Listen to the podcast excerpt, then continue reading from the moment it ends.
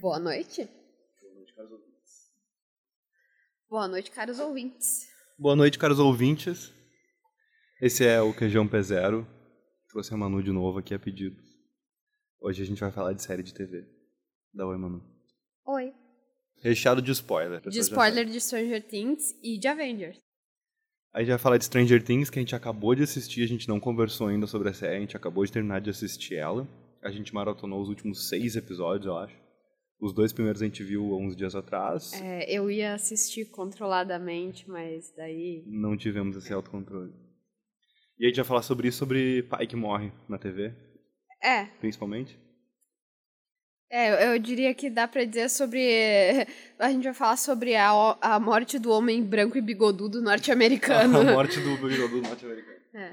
Uh, ah, a gente não deu um aviso antes, mas obviamente recheado de spoiler esse, esse podcast. É, na verdade a gente deveria ter avisado isso antes, porque eu já dei o spoiler, né? Eu vou montar a seguinte frase no começo: recheado de spoiler. Pronto, já tá adicionado. Ok. De spoiler de Stranger Things e de Avengers. Isso, ok.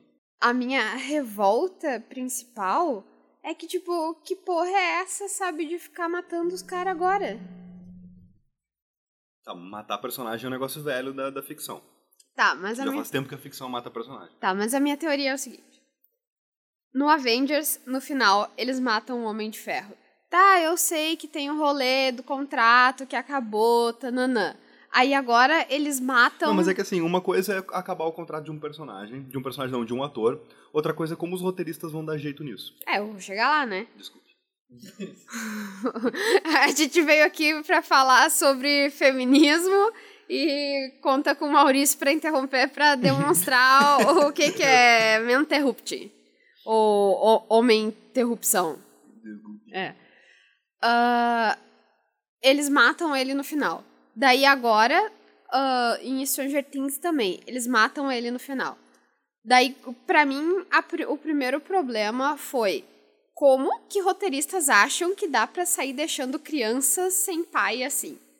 Tipo, porque a Morgan fica sem pai no, no Avengers e aqui a Eleven fica sem pai.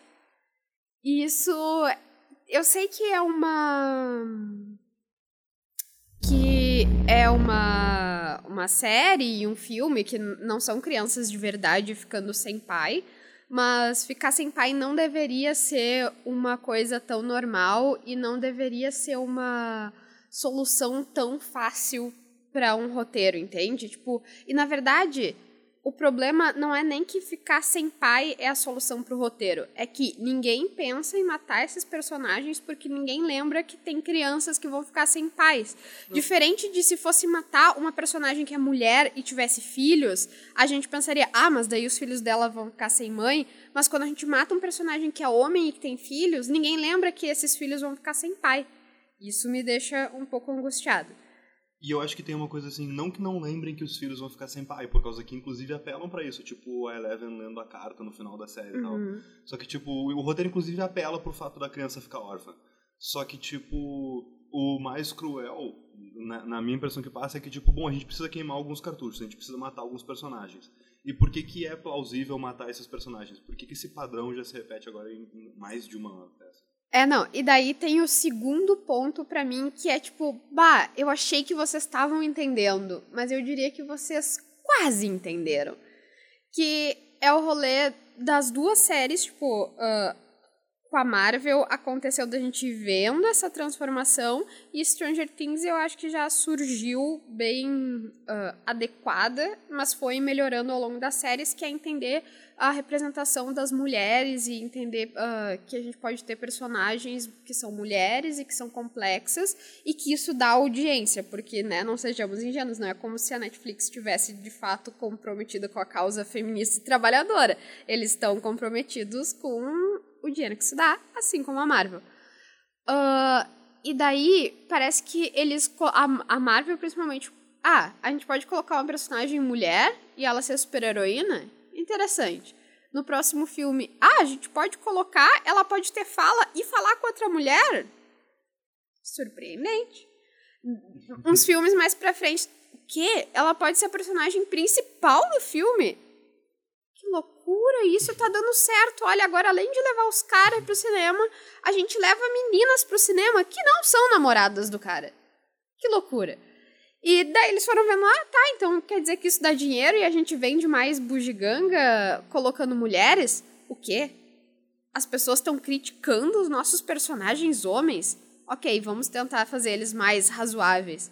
O quê? As pessoas ainda veem problemas? Só tem um jeito. Eu tenho que matar eles.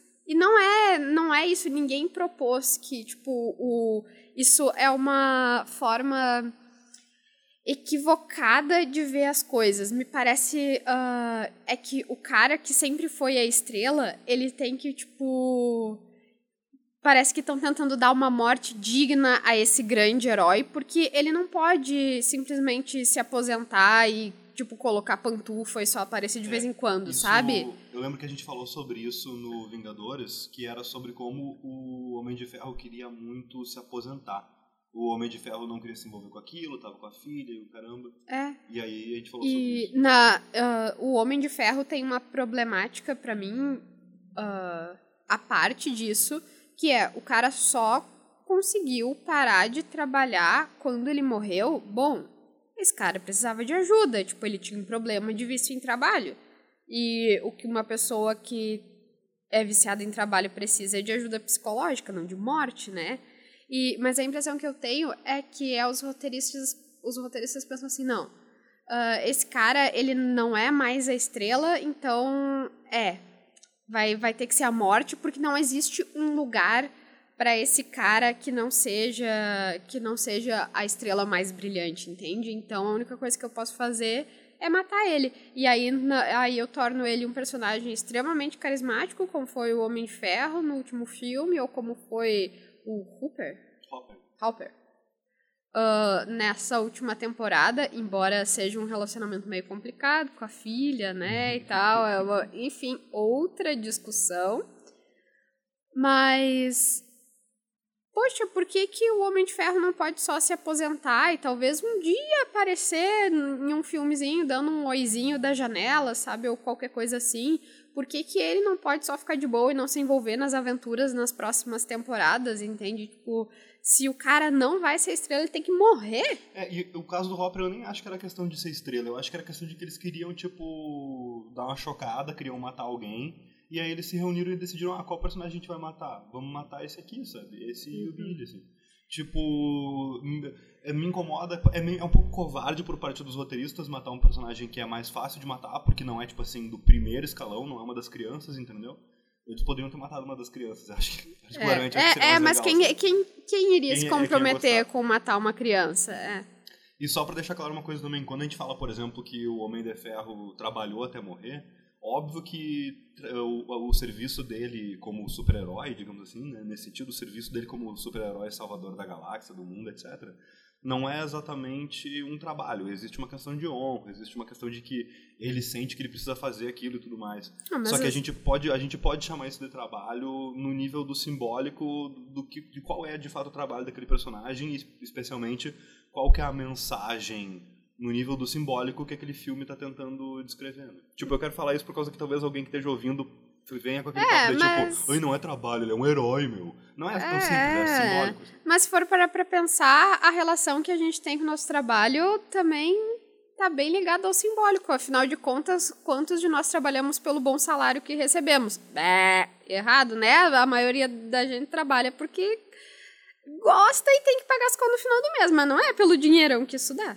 a narrativa do pai de família é justamente o cara que bota a comida na mesa. É o cara que trabalha para ser o herói da família, né? Tipo, é. ser um super-herói. E é um cara que trabalha, normalmente até muito cansaço, se não morrer de cansaço. Que é um pouco o caso do, do Homem de Ferro.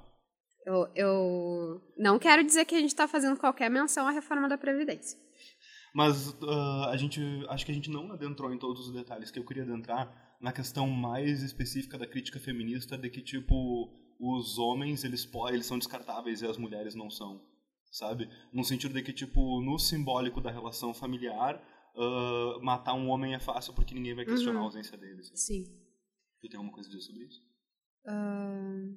Porque eu tenho a impressão de que essa foi a sensação de que, que nos deu assistindo tanto o Vingadores quanto o Stranger Things. A É, sensação de deixa, que matar um homem. deixa a figura paterna eh, fica muito leviana, assim, né? Do tipo, ah, ela é legal, ela é boazinha, mas ela não é comprometedora, porque as, as pessoas podem seguir a vida sem os seus pais. Bom, as pessoas podem seguir a vida sem o seu pai, né?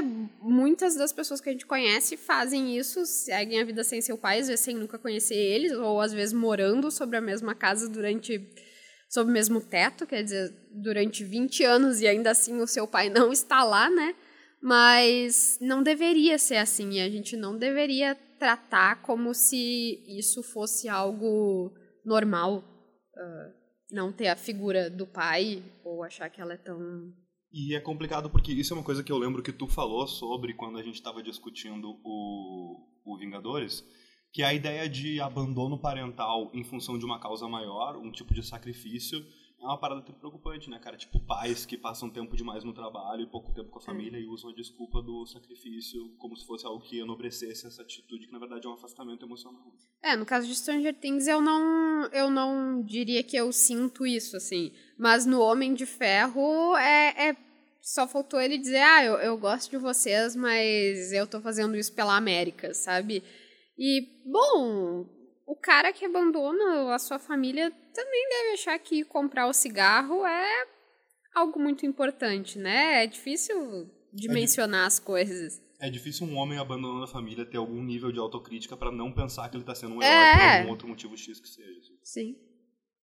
É isso, tem mais alguma coisa pra falar? O que eu tenho a falar é que em Stranger Things, pelo menos, eu não botaria tanta fé que ele morreu porque não não aparece a morte dele. Eu não sei, eu não cheguei a pesquisar se tem algum rolê de contrato e tal, porque às vezes quando vê, deu, tipo, o ator pediu dinheiro demais pra próxima temporada ou é muito chato de trabalhar, ou sabe-se lá o quê. Mas a gente não vê ele se explodindo. E como tem um monte de referências à viagem no tempo por causa da. De volta pro futuro. E, tipo, que eles gritam e tem um monte de energia envolvida e aquelas faíscas, eu achei que parecia um pouco um rolê meio de volta pro futuro, sabe? Daí, sabe, sei lá, quando não apareceu alguém, tirou ele dali um segundo antes, ou e daí a Netflix deixou assim pra ver a recepção, sabe? Se as pessoas iam receber bem essa morte ou não. E. Não, Netflix, ninguém gostou dessa morte. tipo, cara, olha isso. Tipo, a Eleven é uma coitada de uma fodida, gente. A criança cresceu em cativeiro. Já te- teve que matar. Ela sangra pelo nariz o tempo todo. Já teve que matar uns 300 bichão. E daí agora. Ela quando segura ela... o time nas costas. É, daí agora quando ela tinha male male tinha uma família, aí agora já vai se mudar, deixou o coitado namorado, a guria nem sabe falar com os outros direito. Co- Como é que uma criança dessa tem condições de, de mudar de cidade? E ainda aquela outra mulher, tipo, como assim? Largaram um filho na, na mão dela, ah, toma aí, ó, o pai dela morreu, cria.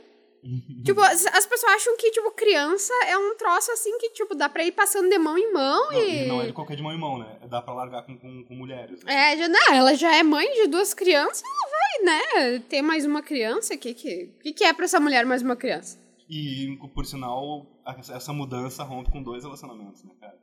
Que desnecessária. Essa mudança teria rompido com três se o Hopper tivesse vivo ainda. É. Tipo, tenso, tenso.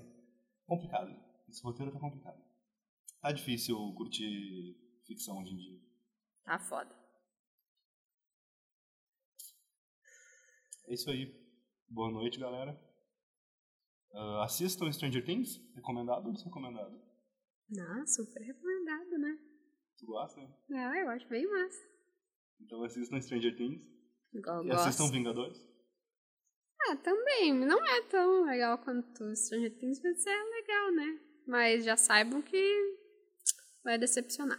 Ah, tem mais uma coisa que me deixa irritado. Na Rússia não tinha mulher. É verdade, não tem nenhuma russa mulher. Tipo, a e única... os russos poupam de porrada. A gente falou sobre isso, né? Que os russos É, poupam E daí, tipo, bah, não tem nenhuma russa. ah, em todo esse tempo a gente não vê nenhuma soldada. Isso existe? Uma soldada? Ah, e daí, quando a, a Joyce tá lá, eles não acham estranho. Uhum. Ela passa. tá- vestido de soldado várias vezes pela galera. É. Boa noite. Ai, ai. Boa noite, não sei pra quem, né, também, porque depois disso, mas. Boa noite.